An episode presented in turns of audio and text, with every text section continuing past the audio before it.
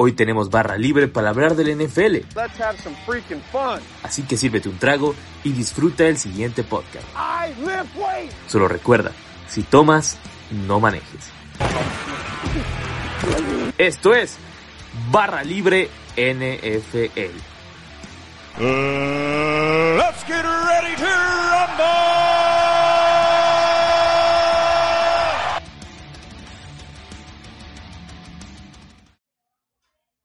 onda amigos de la Logia Deportiva? Bienvenidos a un nuevo podcast, esta vez barra libre NFL capítulo 4. Y bueno, el día de hoy yo puedo decir que me gasté todo el presupuesto de invitados, ¿no? De, de la temporada ya no, no va a haber viáticos para, para el señor Hugo Rodríguez, que luego está presente en el, de, en el del profe de sillón, porque hoy tenemos que tener un invitado de Pipi Guante, alguien que yo ya tenía rato de, de querer hablar con él de NFL, el buen Luis Obregón, conocido como el buen Luigi. ¿Cómo estás, Luis? De verdad, un gusto que hayas estado por acá. Muchísimas gracias, Alex. Este, un tremendo gusto que me invites y estar por acá en, estos espacios. A mí me, encanta que, me inviten a todos lados y cuando se trata de platicar, y sobre todo si es de platicar de NFL, me gusta más. sí, ¿no? Siempre se presta para hablar de NFL y sobre todo ya ahorita porque puede venir una sequía, bueno, sequía entre comillas porque viene el, draft y también de ahí se genera, pero como que aparece la de juegos y te sientes extraño, entonces hay que aprovechar ya estas últimas semanas. Así es, tenemos este pues es que, mira, la NFL es como la maquinaria que no para, ¿no? Es cierto. Pero, pues la verdad es que sí, de repente te da como la seca, ¿no? Así dices, madre mía, quiero un, jueguito, un algo. Entonces ahí te, te al Game Pass y me pones una repetición de algo, ¿no? Porque si no, este sí, sí se extraña, la verdad, la acción de juego ahí en el campo, entre las líneas, ¿no? Sí, sí, definitivamente se va a extrañar. Ya ocurre esto, pero bueno, hoy vamos a hablar, evidentemente, del Super Bowl y luego de, algunos datos muy extraños que, que vamos a sacar.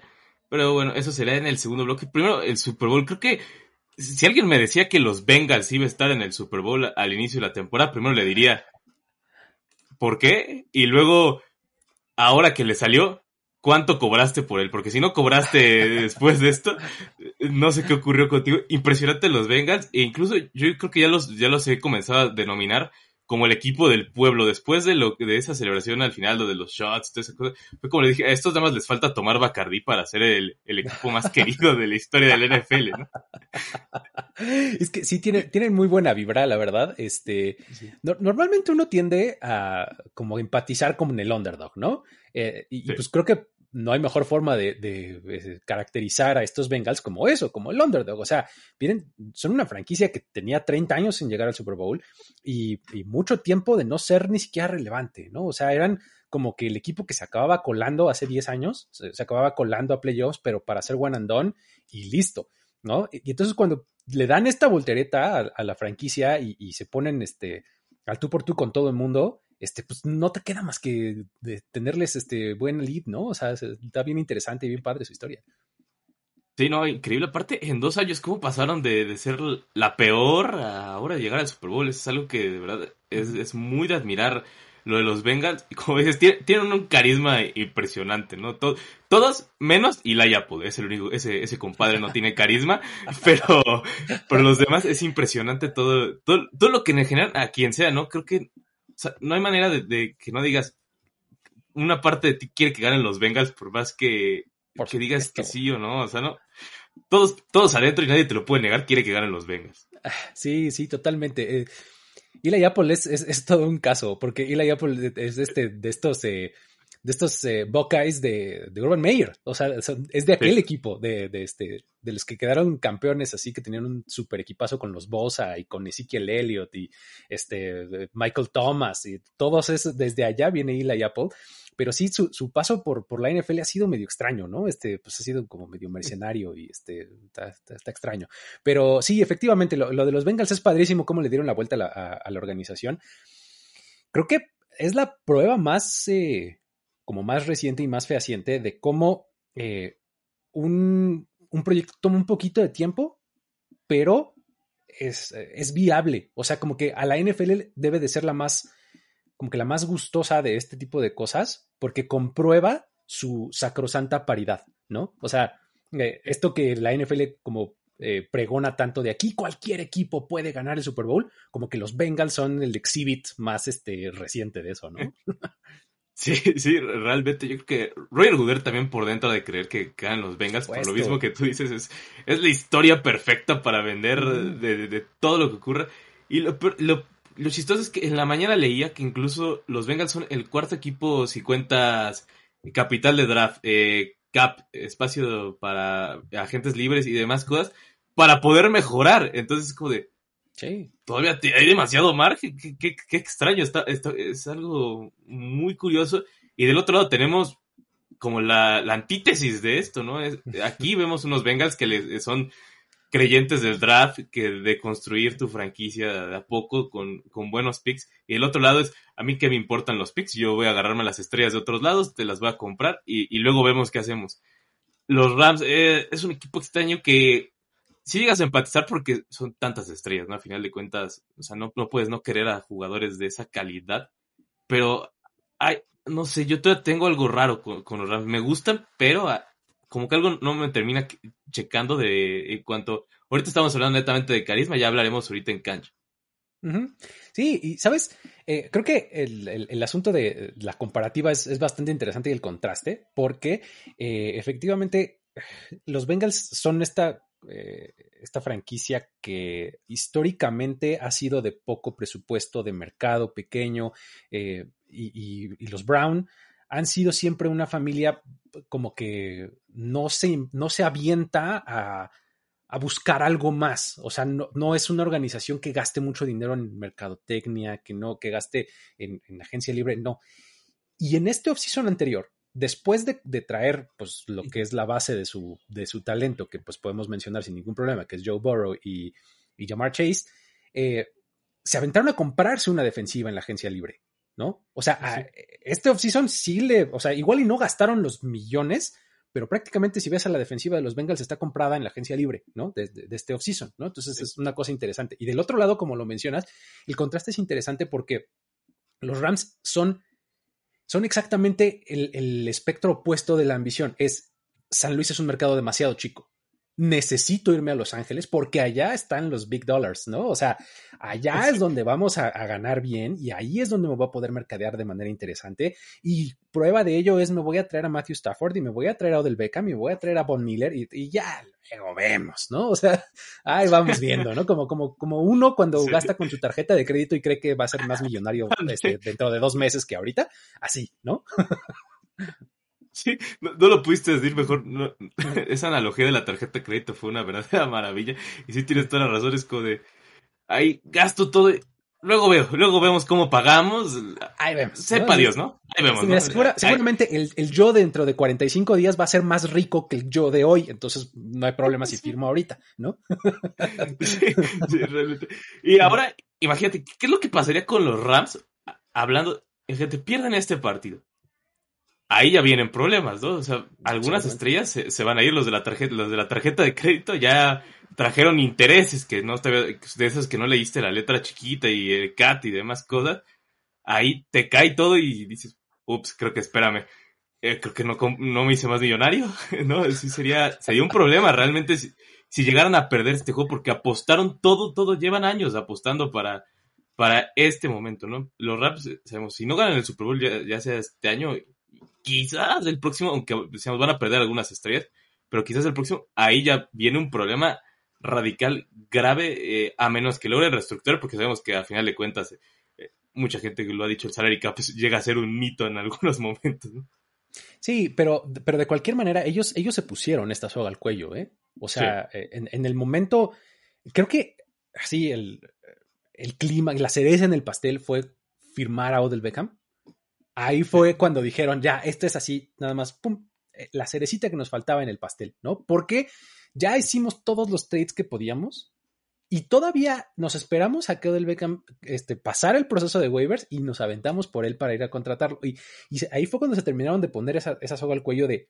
si no ganamos en este año el Super Bowl, es un bust. O sea, los, los Rams es proyecto Super Bowl or bust, o sea, pero Super Bowl Championship, porque ahorita están en el Super Bowl ya y todavía decimos, pero, pero a ver, ¿no? O sea, no estamos diciendo es un éxito, ¿no? Como el caso de los Bengals, que ya pase lo que pase, o sea, creo que si perdían contra los Raiders en la ronda de Wildcard, hubiéramos dicho, ay, bueno, pero los Bengals, qué padre, mira, calificaron a playoffs y, no, y están en el Super Bowl, ¿no? Eh, en cambio, los Rams es al contrario, es pasan, siguen avanzando y siguen avanzando y todavía queremos más.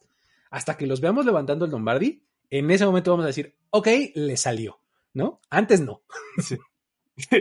realmente es que así tendríamos que medir el éxito de los Rams. O sea, suena muy raro, pero así lo tenemos que medir por toda la inversión. El próximo año nada más van a tener, si me parece, son tres picks los, los únicos que tienen, si no es que menos.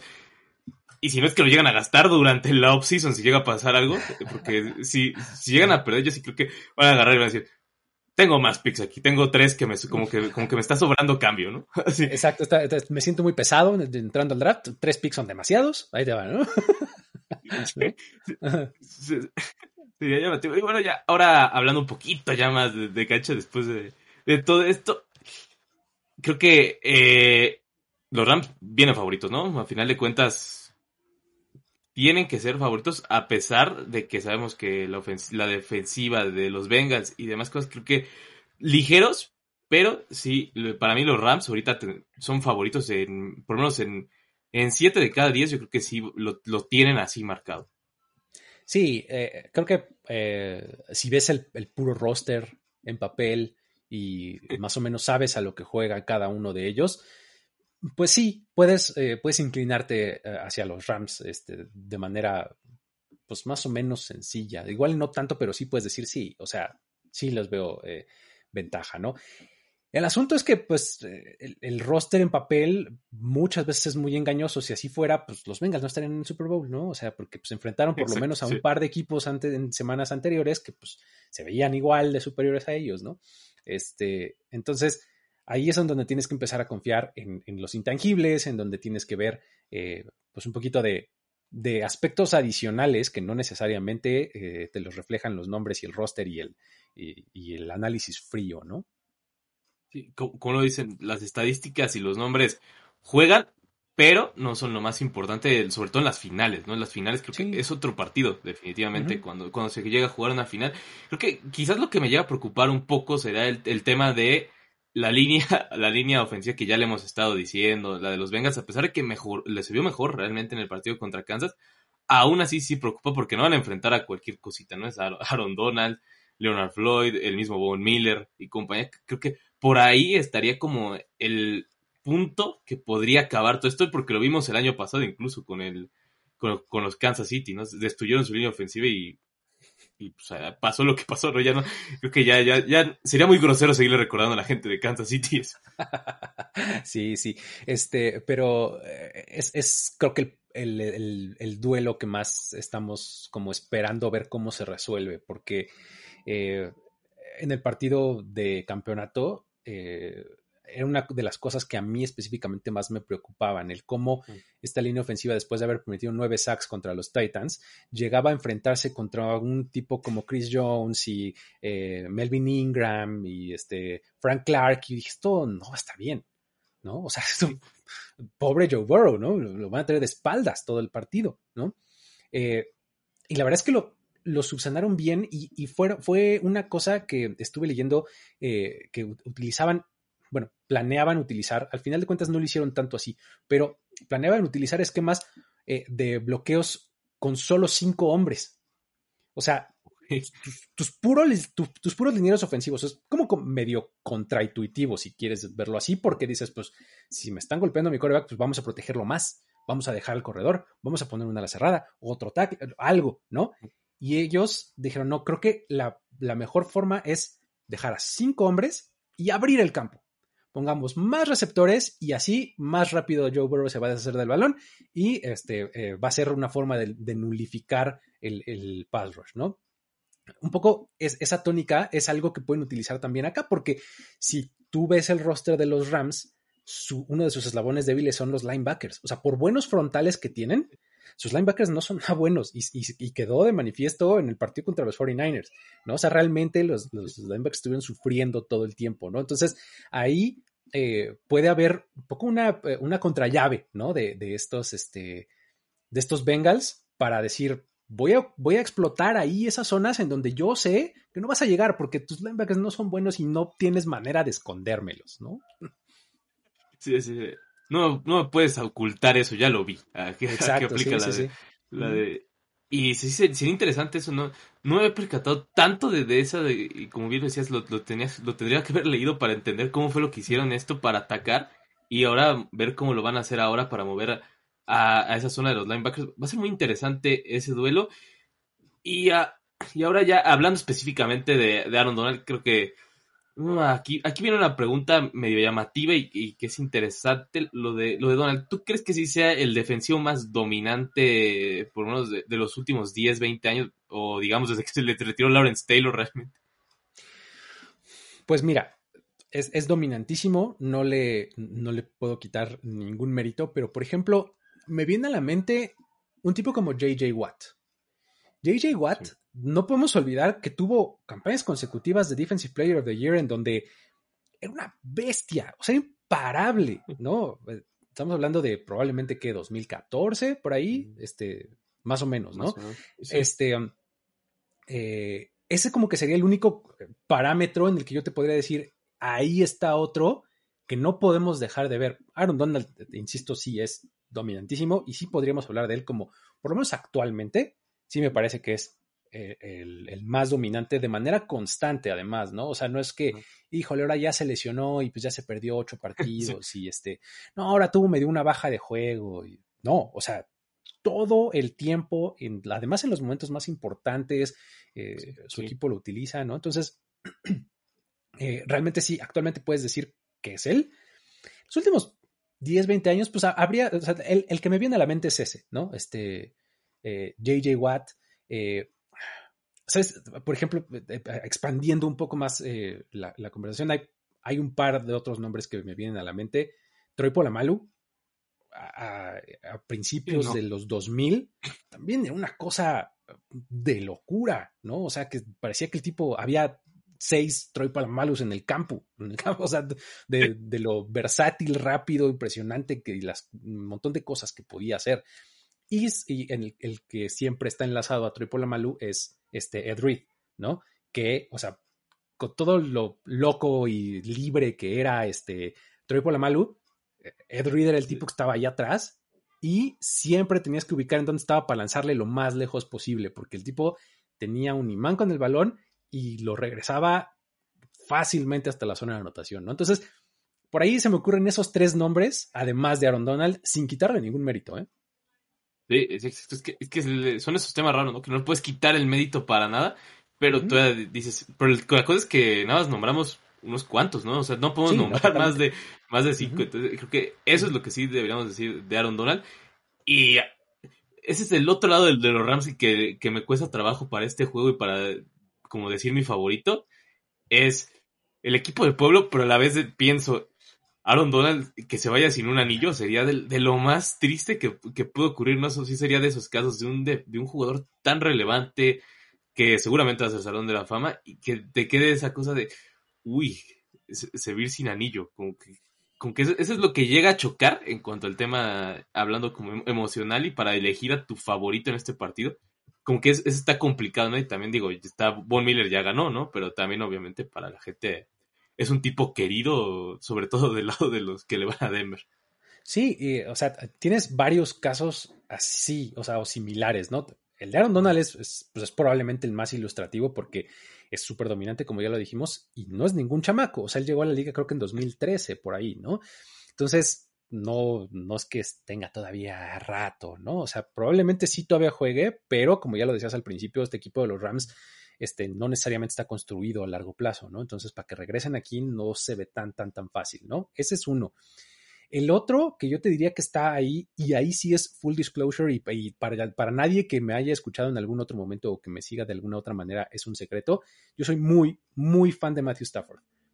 Y Matthew Stafford es otro de esos jugadores, o sea, que tiene pues, todavía más años en la NFL, llegó a la NFL en 2009, y estuvo metido en un basurero en llamas este, llamado Detroit Lions, en donde lo único bueno que había se llamaba Calvin Johnson. Y, ya, ¿no? Y, todo lo demás era disfuncionalidad y olía feo y así, ¿no? y ellos dos eran eh, la causa del poquito éxito que llegaron a tener los Lions durante todo este tiempo. Y el hecho de que en su primer año con los Rams esté teniendo esta clase de éxito a nivel equipo y también pues, una buena temporada a nivel individual, tiene que ser una historia que dices, wow, o sea, está increíble. ¿Por qué no debería de ser Matthew Stafford el, el coreback del equipo ganador del Super Bowl, no? Esa. Y luego tienes el caso de Odell Beckham Jr., que es bien polarizante. O sea, está todo un segmento de gente que lo odia, pero lo odia por su personaje. Porque todos dicen, bueno, pero bueno sí es, ¿no? O sea, a lo mejor no es la, superestrella, ¿no? Pero es que sí es talentoso, ¿no? Y tampoco este, tiene poquito tiempo en la liga. Por ahí llegó, creo que en el mismo draft, de hecho, que, este, Aaron Donald por ahí. Donald, sí. Y pues digo, en los Giants no le fue bien, en los Browns menos, ¿no? Y este, y pues ahora tiene esta gran oportunidad, ¿no? O sea, tienes eh, esa, todo ese conjunto de jugadores que también dices, no, pues es que sí deberían. O sea, sí, la historia ya sabemos que es a veces bien injusta con los que no ganan un Super Bowl, ¿no? O sea, con, con los Dan Marinos y los Jim Kellys del mundo, ¿no? Sí, lo, dices bien esa parte. Sí, e, es muy extraño, ¿no? Yo, creo que no recuerdo un juego con tantas narrativas así que te den eh, como el choque, ¿no? Decías lo del Beckham, creo que también ese tema del, personaje es llamativo, porque aparte también se lo crea no solo él, sino eh, los, del NFL incluso, ¿no? lo contaba eh, esa vez en el partido contra Tampa Bay, antes de que empezara el juego, tuvo 15 tweets de la cuenta de NFL. 15 tweets para un solo jugador. Puede ser. Antes de que empezara un juego, es una salvajada, ¿no? Yo, yo, siempre he defendido que, que OBJ me gusta como jugador, me cae bien como persona, pero luego llega a ser insoportable que se le llegue a dar tanta, tanto foco cuando...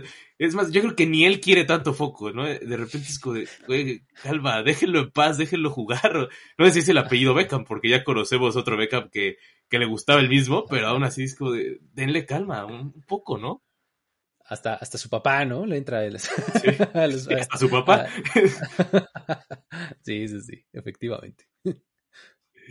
Sí, pero mira, ahora ah, hablemos un poco de, algunas, de algunos datos. Eh, yo al principio le dije inútiles, pero luego, vi que son muy relevantes, incluso que eran... Primero vamos a hablar de Joe Burrow, que sería el primer jugador en la historia en ganar el Heisman, el campeonato nacional y el Super Bowl si lo llegara a ganar. O sea, esa es, es una estadística verdaderamente impresionante si la, llegamos a ver. creo que lo de Borro ha sido en dos años impresionante. Y si me cuentas también el anterior de LSU, porque que recordar su tema en Ohio State con, con el señor Urban, venía, venía extraño. Es como que esas de tres años es como de, ¿cómo logra esto? Y dos, ¿qué tiene la, eh, ¿qué tiene la sangre? Es como de, ¿tiene hielo? ¿De, qué se trata? ¿no? es, es, increíble lo de Joe Burrow, cómo de verdad mantiene el manager. Vemos gente incluso lo vimos hace poco con Aaron Rodgers, ¿no?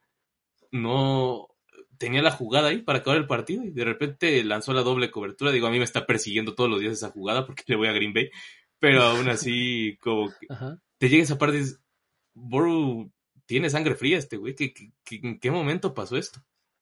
está muy impresionante lo de Burrow porque efectivamente el, el asunto es, tiene un estilo de juego como que eh, combina lo mejor de varias, eh, varias cosas, ¿no? O sea, tiene como este, lo que más me impresiona es su presencia en la bolsa de protección, pocket presence, como le dicen, ¿no? O sea, realmente eh, maneja muy bien eso, encuentra las líneas de pase increíblemente, o sea, y eso es como muy propio de los corebacks como de la generación anterior, ¿no? O sea, de los Tom Brady's y de los Philip Rivers y de los, o sea, que no necesariamente es pues, la, nueva ola de, de, corebacks en la, NFL, ¿no? Pero tiene esa capacidad, o sea, cuando la necesita, vámonos, y se echa a correr y, logra el primero y diez y sin ningún problema. Y además, lo, una cosa que también es súper envidiable es la precisión de pase que tiene, ¿no? O sea, pone el balón exactamente en donde necesita estar, en donde él quiere que esté, ¿no? Y, y no se le va ni más arriba, ni más abajo, ni más atrás, ni más adelante. O sea, eso se me hace impresionante en, términos de juego. Ahora, tiene una cosa que es eh, uh, una actitud y una, este, pues sí, una personalidad, pues, que es bien relajado, ¿no? O sea, tú lo ves en las conferencias de prensa y sale con sus lentecitos y su, su suéter de Bob Esponja en Navidad, ¿no? Este, cosas así que dices, ah, mira, este tipo está cool, ¿no? Este, está, está, padre, ¿no? Entonces, tiene, este, tiene todas esas, eh, esas características y el, y el hecho de que haya eh, tenido tanto éxito en LSU en 2019, eh, creo que lo acostumbró al escenario grande, ¿no? O sea, y, eso lo menciono por lo que, por lo que dices de, como de la frialdad, ¿no? bajo presión. Este, lo acostumbró a este escenario grande porque esa temporada LSU, eh, de verdad, unos números de locura lo que hizo Joe Burrow. Y este, pues lo vimos ahora trasladado al campeonato de la conferencia americana. El tipo nunca hizo ningún gesto raro.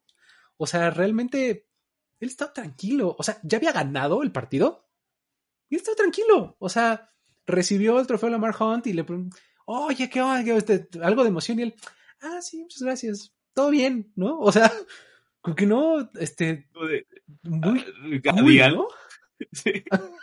Sí. Exacto. Sí. ¿No? Y estaba muy impresionante realmente. Sí, a, mí me dio risa cuando, le dan el trofeo como que hasta se le queda viendo, ¿no? Como dice, ah, ah, ok. Ok. Gracias. Y, la ¿no? y en la conferencia de prensa luego cuando le preguntaron de su cadena y dice, gano, gano demasiado dinero para traer una falsa. Como para que esto sea falso, ¿no? Exacto. Lo dijo tan tranquilo que hasta cayó bien, o sea, no se vio prepotente porque lo dijo muy tranquilo. Ahora, recuerda el, otro momento cuando lanza por segunda ocasión más de 400 yardas contra los Ravens, que, este, ah, que le, lo, de que le preguntan, oye, y los comentarios que hizo el coordinador defensivo de los Ravens, ¿no es que lo escuchaste? Sí. ¿Y estabas pensando en eso cuando lanzaste más de 400? Tal vez, ¿no? sí. O sea, no fue una cosa de sí, trágatelo. No, no, no, sino como con calmita, pero tal vez, ¿no? sí, no muy buen personaje. Hace rato hablábamos de, de Eli Apple. Justamente él hubiera hecho lo contrario, ¿no? Él hubiera hecho, no, vean nada más, vean lo que hizo. Incluso el otro día le tiró a Julio Jones, que no tenía nada que ver. O sea, ¿cómo le tiras a Julito Jones? Aparte, alguien tan querido como Julio Jones. A Tyree Hill se entendía que, que le tirara, ¿no? ¿no? es muy agraciado que digamos, pero por ahí está dice, sí, sí, creo que, o sea, pasa eso, lo dice, aparte sí lo dice, o sea, fue por eso, pero nada más es como de, ah, ah, no. Sí, puede ser, ¿no? O sea, como... sí, eh, bastante, bastante interesante. Y, es, y ese factoide de, de que sea el primer jugador en ganar esos tres reconocimientos, pues, pues lo pone en un club selectísimo. O sea, si lo lograra sería de una persona el club, pero también sería un club muy reducido el de ganar el campeonato nacional en colegial y luego ganar el Super Bowl, ¿no? O sea que solamente este Joe Montana y, Joe Namath lo han, lo han conseguido antes de él, ¿no? Sí, no, o sea, literalmente sería, si ganar, tendría algunos hitos de Salón de la Fama, por más raro que suene en su segundo año, tendría unos hitos de Salón de la eh, Fama. Eh, sí, ¿no? Y además, eh, el tiempo en el que lo ha logrado, ¿no? O sea, si me apuras, no tiene ni dos años en la NFL, porque hay que recordar que después de esa histórica temporada en LSU se rompió la rodilla. Entonces, puedes decir que tiene una temporada y media en la NFL, ¿no? Sí, no, es, alucinante. O sea, si, lo piensas así, es como pero necesito tiempo para, para, procesar cómo fue esto tan, rápido. y, de verdad es maravilloso. Y, algo que me llama la atención es que lo de la experiencia del Super Bowl en general, ¿no? O sea, vemos cómo se, se ha generado, ya, ya cada vez más gente se involucra, ya que es gente está más buscando datos, estadísticas de cómo es un Super Bowl en general, la comida. Y ahora el precio de, los boletos, creo que cada día, no sé si sube o baja, ¿no? Es como, es como el precio del limón en estos momentos. Es algo, es algo llamativo, ¿no? Es especular, realmente no. Ayer, más bien cuando mandé el guion, estaba en 5.950 dólares exactos, ahorita está en 6.150, entonces, o sea, primero, no me sobra ese dinero en mi cartera definitivamente. ¿Cómo? No, no es normal traer este seis mil dólares. Es normal, ¿no? ¿no? es que... imagínate, ojalá. Sí, no, ojalá, algún día, ¿no? Sí, sí, sí. No, el día que ocurre eso, primero, pues, no sé qué haría de ello. Me compré una cadena como yo, burro, primero. Exacto. De los originales, por favor. Sí. Exacto. pero luego, como que eso, ah, también ya el precio, creo que ahorita ya está siendo muy inalcanzable, ¿no? Ya está caño ya ir a un Super Bowl ahorita. Y más porque yo creo que el tema de que sea Los Ángeles es lo que ha afectado todavía más el precio. Efectivamente. Es, es, es, todo un tema lo de, lo de los boletos en general para los estadios en Estados Unidos es este es un tema en sí mismo, pero los boletos para el Super Bowl es otro subtema, ¿no? Que, que, es también igual de complejo, porque en realidad los boletos que salen, o sea, que están disponibles al público son un porcentaje chiquito. Esa es, también una, una, cuestión que los encarece, ¿no? Pues por simple oferta y demanda. Eh, pero, eh, o sea, si, si, tú te metes a, a, rascarle un poquito más a los datos al respecto, te vas a encontrar con que gran parte de los boletos están pactados para los patrocinadores.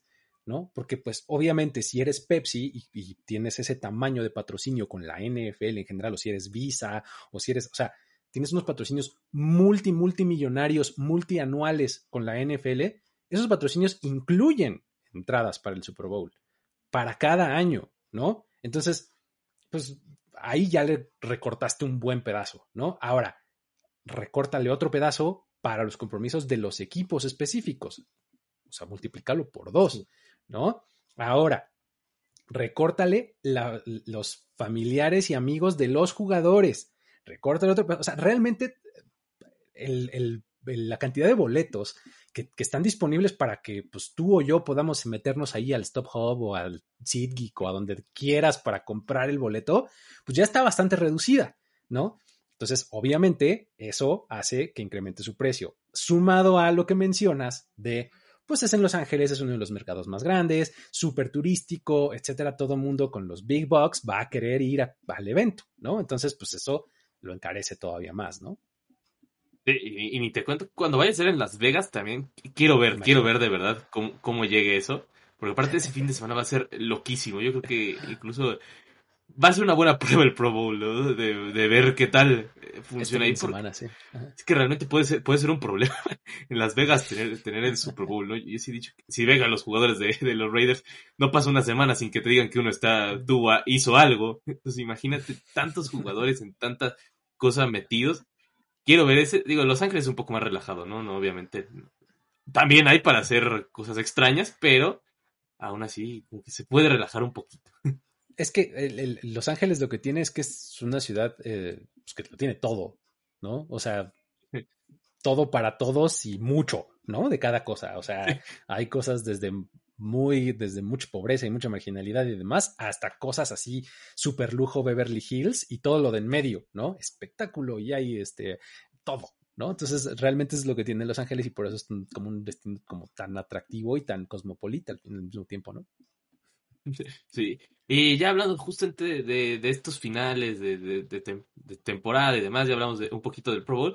Y ahora los premios de la NFL, sabemos, como cada año existen, algunos siempre con polémica, otros con no. Entonces, primero, pero vamos por el, por el más importante que es el, de, el del MVP. Realmente parece que lo tiene ganado Aaron Rodgers, salvo algo raro que pasa al final. ¿Tú crees que, que, lo merezca Aaron Rodgers después de la temporada que tuvo o crees que hay alguien más que lo merecería? Eh, creo que Aaron Rodgers tuvo una tremendamente buena temporada y eh, ha jugado súper bien a nivel de, de, MVP. O sea, sí. a pesar de todo lo que pueda o no parecernos sus manejos, su personalidad, sus decisiones y demás, eso es aparte, los votantes se centran en qué tal jugó y la verdad es que jugó muy bien, ¿no? Entonces, creo que, que sí, este, sí debería o sí va a ganarlo, este, pero no debe, no, no, no dejaría de ver, o sea, porque creo que incluso va a tener votos y va a terminar en un segundo lugar, lo que hizo Tom Brady este año, porque eh, pues de repente, pues es, nos pasa como con Bill Belichick en, en, coaches, ¿no? O sea, como que ya lo damos por sentado, ¿no? O sea, ya estamos esperando el hecho de que Tom Brady tenga un temporadón y que luzca imparable. O sea, como que medio lo damos por sentado. Ahora que no esté el próximo año, entonces vamos a decir, ah, caray, este, pues no, no, estaba tan fácil, ¿no? Llenar esos zapatos. Entonces, eh, realmente ese sería el único otro que yo te diría, merece un, este, por lo menos votos y creo que los va, los va a tener, ¿eh? Tom Brady. Sí, yo también creo, y incluso una parte de la temporada en la que juré que el premio ya era de, de Tom Brady. Realmente hubo una parte sí. donde dije, ya, uh -huh. ya lo tiene, ya no hay nada que hacer aquí. Y coincidió justamente con, el tema de cuando Aaron Rodgers se, lastimó su dedo, pero nadie pensó que se lastimó el dedo y fue como si de verdad no tuviera nada. fue, fue muy extraño lo de Aaron Rodgers. Yo sí, eh, honestamente, yo quiero mucho a Aaron Rodgers, evidentemente está con, con Green Bay, pero viéndolo tantas veces, eh, como, como varias veces dice, ¿no? Cuando ves tanto a alguien, hay veces que ya no te impresiona, ¿no? Entonces, creo que eso es lo que me pasa con Aaron Rodgers eh, en estos premios. Es lo visto tanto que para mí fue una, fue un Aaron Rodgers pues, en Aaron Rodgers, ¿no? Es como de, pues ya estoy acostumbrado a, verlo así. Y yo creo que por ese tema, yo creo que por eso yo me estoy yendo tanto con Brady y pensar que él sería, me parecía que estuviera más en MVP, pero siento que está más cegada mi opinión por el tema de que lo, o sea, obviamente veía todos los partidos de Green Bay completos, entonces por ahí siento que, que no, no, me, no me entusiasma tanto que sea Rogers y no, no me genera como el de, ah, Rogers MVP porque es, pues, pues que no es el jugó igual que hace 10 años. Exactamente, sí, pues, es, un poco lo mismo, ¿no? Así de, están siempre a un nivel como tan alto que empiezas a decir, pues, pues es que así es, ¿no? O sea, no es, no es normal, o sea, como decíamos ahorita, que no es normal traer 6 mil dólares en la cartera, o sea, es, es exactamente el mismo ejemplo, o sea, pues que no se lanzan 30 touchdowns por temporada siempre, ¿no? O sea, ¿no? Sí, y las cuatro intercepciones lanzan más, así. Exacto, así como se puede llegar a doble dígito en intercepción, ¿qué es eso? ¿No? Sí. ¿Tu colega que lo intercepta? Sí, yo no recuerdo que. Exacto. Ajá, ajá. Sí, sí. Pero, al final de cuentas, creo, que el premio está entre ellos dos, ¿no? Al final, creo que por ahí va a quedar y. Y cuando vimos lo de. Creo que cuando vimos lo del All Pro que Aaron Rodgers quedó en el en primer equipo fue cuando. Ya. Aquí está la, una ganar más, exactamente. Sí, sí, sí. Muchos de los que determinan el equipo All Pro también tienen voto en el Hall of Fame. Entonces, sí es, sí es un buen indicador. Sí, y ahora el defensivo del año. Aquí creo que puede estar parejo y no. Creo que va a estar medio extraño. Yo veo TJ Watt, Aaron Donald y por ahí yo sí me atrevería a poner a Michael Parsons, pero no ganar, sino que por lo menos estuviera en los, en los de arriba. Creo que entre esos tres podría yo decir que estaría el defensivo del año, poniendo como favorito TJ Watt, porque obviamente los récords, siempre, siempre cuando hay un récord, como que los mueve. Exactamente, exactamente. Sí, por ejemplo, si, si, si Jonathan Taylor, por ejemplo, hubiera eh, este, roto algún récord o algo así, ya dirías, no, hombre, pues ahí está, ¿no? O sea, del lado ofensivo, ¿no? Pero acá, del lado de la defensiva, justamente este, el hecho de que, de que TJ Watt haya empatado el récord de sacks en una temporada, además, como, como todo buen fan de los Steelers, me podría recordar este, en menos partidos que Michael Strahan, porque Ay, porque Steelers. ah, pues ah, ah, digo, cada quien defiende su parcelita, ¿no? Entonces, este, pues tal cual, o sea, ellos te van a decir, lo hizo en menos juegos, pero es que la temporada es de 18. No, no, no, pero él se perdió dos. Ah, ok, está bien, ¿no? Entonces, este, o tres, ¿no? Creo que se perdió tres. Entonces, este, eso va a pesar mucho, yo creo. O sea, va a pesar mucho como para que, para que ahora sí le den el defensivo del año, porque además eh, la temporada pasada eh, no se lo dieron y bueno, partió Troya, ¿no? Entonces creo que probablemente en este año si no se lo dan, este, pues sí, habría riots ahí afuera de este Park Avenue, ¿no? no, es por tirarle a, la gente de los Steelers y a los aficionados, pero cada que, dices algo sobre alguno de sus jugadores o exjugadores, es como, como si hubieras matado a alguien. O sea, literal. hace unos cuantos meses tuve la osadía de decir que Najee Harris se, se había hecho un, buen jugador, pero un mal pick. Y vaya, casi, casi me matan aquí, ¿no? Y, luego por decir que, que, tenía 23 años y que podías, o sea, los corredores podías agarrar uno más joven, caso de Jabote Williams. O sea, que creo que fue como si hubiera dicho algo, algo verdaderamente loco, como si hubiera matado, como si hubiera matado a alguien, como si cometió un crimen, al parecer le, estás hablando de sus hijos o algo así, ¿no? Sí, sí, ¿no? sí pasa. Este, eh, lo de lo de Najee Harris, digo, nosotros en Premier League tenemos un programa de draft y eh, en la temporada de draft, ¿no? Y el año pasado ah, decíamos mucho eso, ¿no? O sea, de, pues los Steelers, hijo, nomás donde agarren a Najee Harris, este, se van a equivocar, o a Travis Etienne, que era la otra opción, ¿no? Este, va a ser un error, tiene que construir de línea ofensiva y no sé qué, tal, tal, tal tomaron a Najee Harris y bueno, creo que todavía es el día en el que me lo recuerdan, así de, ya ves, y no sé qué, juegazo de Najee Sus, ¿no? Pero, ok, está bien, pues, pero yo creo que hubieran hecho mejor en ir por línea ofensiva, ¿no? Así de, tranquilos, nada más es una opinión, ¿no? O sea, yo no soy su gerente general. Exactamente. nada más fue ahí. Pero, ya dejemos eso porque si no, si se ponen un poco, un poco incendiarios, no, no, no digamos sensibles, son, son muy sensibles la gente, los estilos.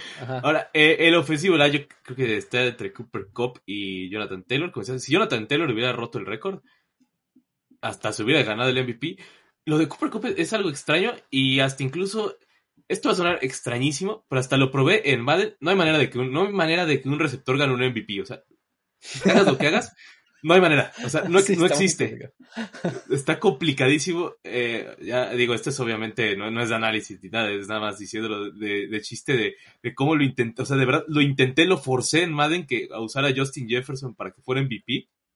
Llegar a la módica cantidad de 2.500 yardas, 27 touchdowns, y ni así se lo dieron. Entonces fue como de, no hay manera. 27 touchdowns. dije, no, dije, no, existe, no existe. O sea, o sea digo, eso no, no, va a existir. No creo que exista una temporada en la historia. Y si llega a existir y no le dan MVP, me voy a enojar porque dices, o sea. No, bueno, pues imagínate. No, mames. O sea, ¿qué, ¿qué, tiene que hacer un receptor para conseguir un MVP? Pero ya hablando directamente de esto, eh, ahora sí, yo creo que ya Cooper Cup ya se lo ganó sobre Jonathan Taylor a pesar de la buena temporada, porque creo que suena raro, pero él fue el que, como termina siendo porque el que, el que estuvo más cerca del récord puede ser el que, el que se lo gane. Sí, la verdad es que la, la, producción de, de, Cooper Cup es este pues es impresionante, ¿no? Y es innegable, la verdad, cuando tú lo tienes ahí en este juego tras juego, prácticamente rebasando las 90 yardas, este, anotando todos los touchdowns posibles, o sea, me parece que va a ser muy difícil que, los votantes voten, volteen a otro lado. O sea, probablemente sí se lleve sus votos Jonathan Taylor, porque también fue bastante este, impresionante lo que hizo, pero eh, creo que es más flashy lo que está haciendo este eh, Cooper Cup, ¿no? Y a pesar de que estos son premios de temporada, o sea, miden solamente la producción eh, de temporada regular, pues creo que el seguir viendo a estas alturas a Cooper Cup y seguirlo viendo producir en playoffs y ahora en Super Bowl y demás, este, pues creo que de alguna u otra manera va a hacer que los votantes digan, no, es que sí, o sea, ve el impacto que tuvo Cooper Cup en su equipo, ahí están en el Super Bowl y pues los Colts ni siquiera, ni siquiera pasaron a playoffs, choquearon contra los Jaguars en la última semana, ¿no? Sí, aparte es como, los Jaguars. Exactamente, solo los Bills ¿no? Ah, sí, realmente. Suena chistoso, pero sí es que tiene que ser, o sea, Cooper Cup, la producción y como decías, al que ves más reciente, claro que te afecta, por más que digan que, van a decir, no, es que es de temporada, y no, claro que termina por, afectar, ahí ya, yo lo veo eh, como Cooper Cup y, y creo que igual tú, entonces ya, o sea, ya, este, este no tiene mucho sentido. Ahora, el del novato del año. Este está. O sea, estaba bravo a mitad de temporada cuando Mac Jones estaba empezando a tener eh, muy buenos números y donde tuvo. Jamar Chase estuvo un poquito normal. O sea, no digamos. O sea, que, que se controló. No, no, no estuvo en modo bestia, estuvo relajado. Porque ahí yo creo que hasta incluso se habían volteado los números. A que, a que Mac Jones era el favorito. Ahorita creo que ya está. Tiene que ser Jamar Chase. No, no creo que vayan a ir para otro lado. Sí, creo que lo que hizo Chase eh, con los Bengals y lo que sigue haciendo es este es lo suficientemente impresionante para, para ganarse pues, la mayoría de los votos. Eh, el caso de Mac Jones es, es bastante eh, curioso y, digno de nombrar, porque pues igual que el del MVP, pues si hay duda, se lo van a dar al coreback, ¿no? En este caso no creo que haya duda, o sea, sí me parece que Chase es bastante superior. ¿No? Pero si estuvieran medio parejones, sí podrías ver un escenario de, se lo van a dar a Mac Jones. O sea, eh, digo, yo lo tengo muy, muy, presente en, en, 2016 porque pues yo le voy a los Cowboys y en 2016 tanto Dak Prescott como Ezekiel Elliott eran novatos el mismo año. Ezekiel Elliott tuvo un temporadón y, y Dak Prescott pues administraba el juego y se lo ganó Dak Prescott. O sea, el premio de novato del año fue para él. Entonces, eh, ahí fue cuando confirmé ese asunto de dudas, coreback. Ya, no hay más, ¿no? Creo que aquí es lo suficientemente claro. Chase sí, es Sí, y realmente es que aparte ningún otro coreback presionó tanto como para que hubiera duda. También eso es, eso es una realidad, ¿no? Digo, Exactamente. Oh, Trevor Lawrence. Ay, ay, ni queremos. O sea, Pobre chavo, cabrón. Pobrecito, sí. Pobrecito. Y lo yo no que viene. Cómo lo, yo no sé cómo lo compadezco, de verdad. Es un talentazo y pues haber llegado ahí a los Jaguars está muy complicado, ¿no? Sí, y siempre lo dije. Eh, cuando perdieron los Jets dije, puta, viene algo peor para Trevor Lawrence. Los Jets por lo menos piensan un poquito. Los Can... Imagínate, yo a los Can, yo veo mucho la Premier League, entonces el Fulham, ya sabía lo del Fulham. Veo siempre ya sabía lo de los Jacks sé que los Can no tienen ni idea de lo que hacen. Si no es lucha libre, no tienen ni idea de lo que hacen. Entonces. Es justo lo que te iba a decir, también tienen lucha, ¿no? sí, en la lucha es donde mis respetos ahí, qué bien, qué buenos dueños, pero, pero es que ahí literal porque pueden controlar lo que hacen. Si no fuera. Aquí que. buenos escritores, ¿no? Sí, tienen buenos escritores. Aquí llega el Trevor y dices, bueno, ¿qué, vas a escribir o qué? Ajá, exacto. Ayúdame. ¿En qué momento le vas a decir a tu rival que ya, ahí tiene que quedar, eh, ya no anotar más, ¿no? Pobre, pobrecito Trevor. Y Zach Wilson, Zach Wilson es polarizante. En estos momentos está siendo muy polarizante porque tiene estadísticas muy llamativas, pero jugó lo suficientemente mal para que evidentemente no sea ni considerado ni nada. O sea, es que es, algo extraño lo de Zach Wilson, ¿no? Tiene cosas que tú dices, ok, puede ser muy bien a futuro, pero el presente dices, sí jugaste mal, ¿no? O sea, a futuro te veo bien, pero a presente, no, o sea, no.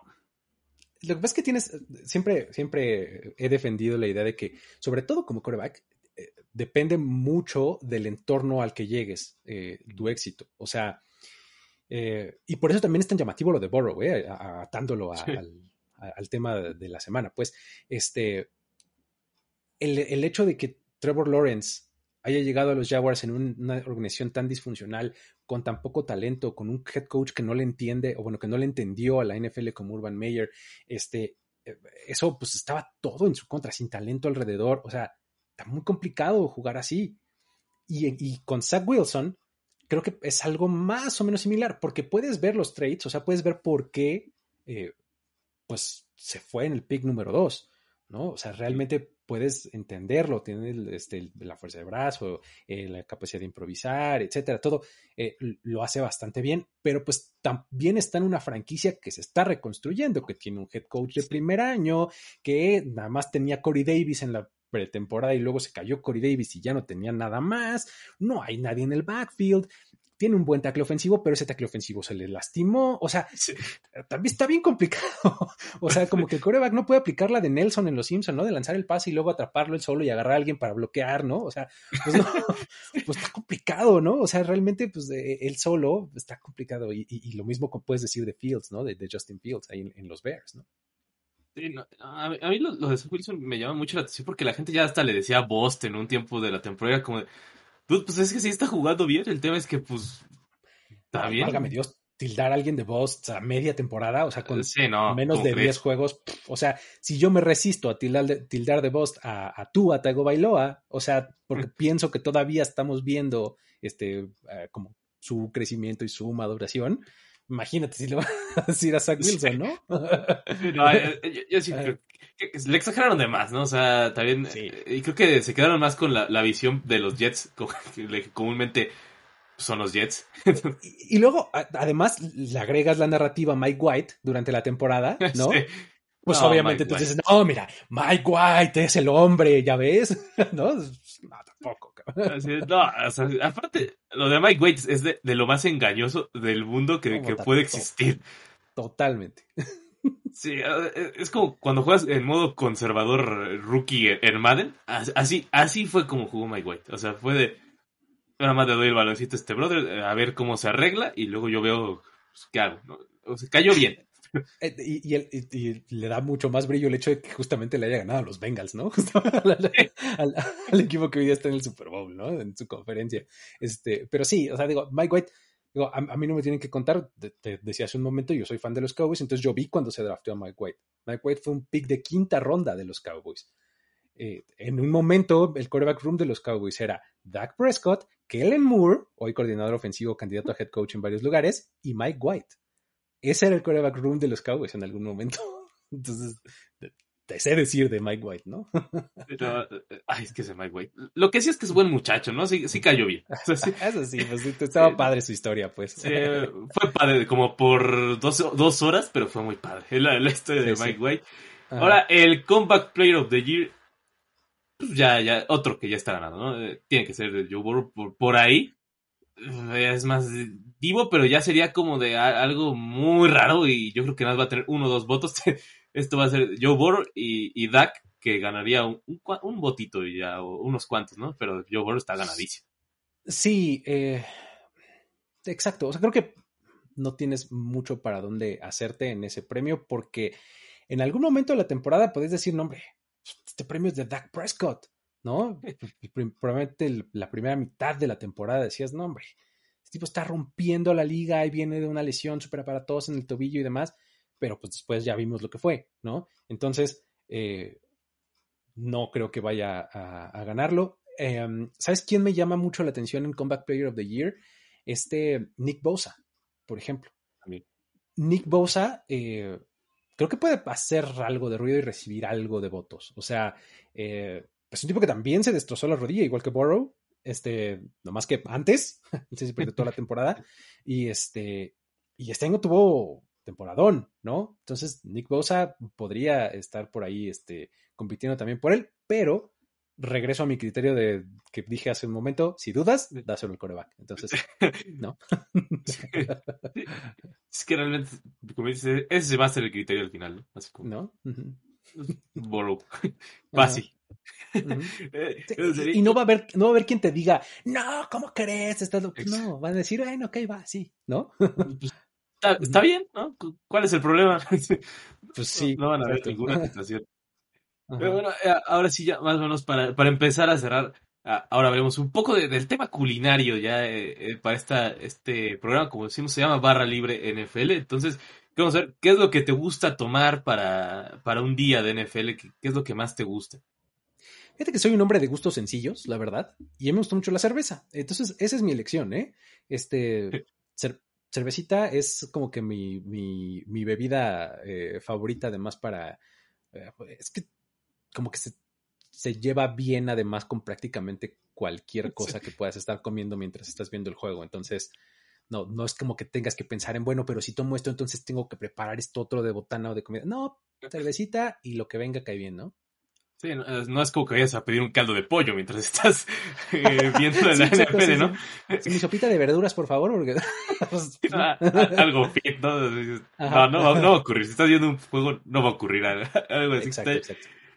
Y aquí te va. Esta sección eh, es, algo llamativa y de hecho le puso el nombre del señor Chato Romero, entonces siempre le voy a dar su crédito de, cómo le puso aquí. Se llama La apuesta hipster. ¿Cómo está esto? es un jugador extraño, o sea, lo más eh, el que se te ocurra así extraño que creas que va a anotar un touchdown en el Super Bowl. Uf, este, híjole, te podría decir ah, Blanton, el, el Tyrant de los de Rams, no sé, eh, puede ser. Eh, sí, creo que puede ser. Digo, pero no sé qué tan hipster sea, porque en una de esas no hay Tyler Higby y pues ya perdería todo el hipsterismo del mundo, ¿no? Este. Mm, te podría decir entonces. No, fíjate que sí, me, voy a quedar con Blanton. Porque es que, digo, por más que, digo, a menos que nos vayamos al lado defensivo y te digan, no, Aaron Donald. Aaron Donald, ¿no? va a ser este, el, que recupere ahí un fumble y lo regrese a touchdown o algo así. Sería, sería, una joya y realmente me interesaría saber eh, un día antes del partido, ¿cuánto está la línea de Caron Donald anota un touchdown? Anota un touchdown, estaría buenísimo. Es una verdadera locura, ¿no? Yo creo que si te pagas una peda completa si Caron llega a Sí, es eso, o por ejemplo, algún liniero ofensivo. Así de, ya sabes, estos, estos paquetes de línea de gol en donde pones este siete hombres en la línea, pero uno de ellos se declara como elegible, ¿no? Y, puta, ¿sabes qué estaría increíble? O sea, digo, no creo que se preste para su skill set, pero estaría increíble que Andrew Whitworth, ex Cincinnati Bengal, anotara un touchdown para los Rams. imagínate nada más. Entonces, sería una verdadera maravilla y un momento divertido de esos que recuerdas toda tu vida, ¿no? siempre lo vas a recordar el día que Andrew Whitworth anotó un touchdown en el Super Bowl. O sea, sería Contra maravilloso. El equipo, que lo Ajá, aparte el, equipo que lo drafteó, ¿no? Sí, ¿no?